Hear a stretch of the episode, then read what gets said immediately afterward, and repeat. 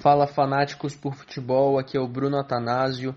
Hoje eu comentei o jogão entre Juventus e Internazionale pela 37ª rodada da Série A.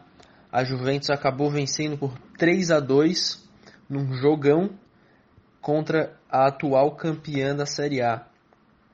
É, no primeiro tempo, a Juventus dominou todas as ações ofensivas e defensivas, marcou a saída de bola do Handanovic e os três zagueiros, marcou muito bem o Lukaku e o Lautaro lá atrás, dominou o meio de campo e não deixou a Inter jogar.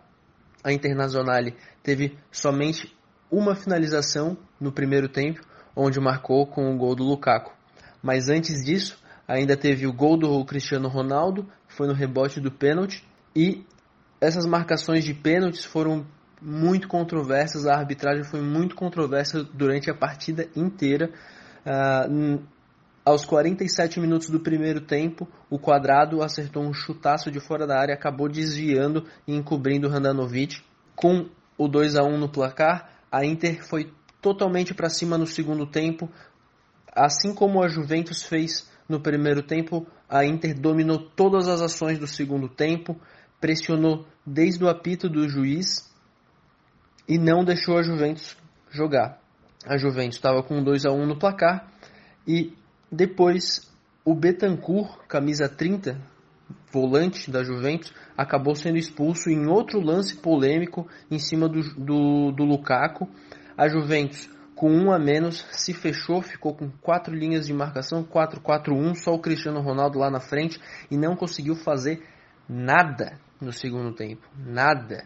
Até os 87 minutos não conseguiu fazer nada, foram 42 minutos só tomando pressão da Internacional que achou um gol até que tarde, teve um gol do Lautaro, mas foi anulado por causa de uma falta do Lukaku em cima do Chiellini. Mas o segundo gol da Internazionale chegou aos 82 minutos.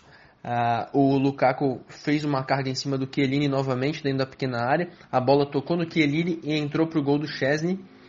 Depois de um tempo com o VAR é, pensando o que ia fazer, foi dado o gol.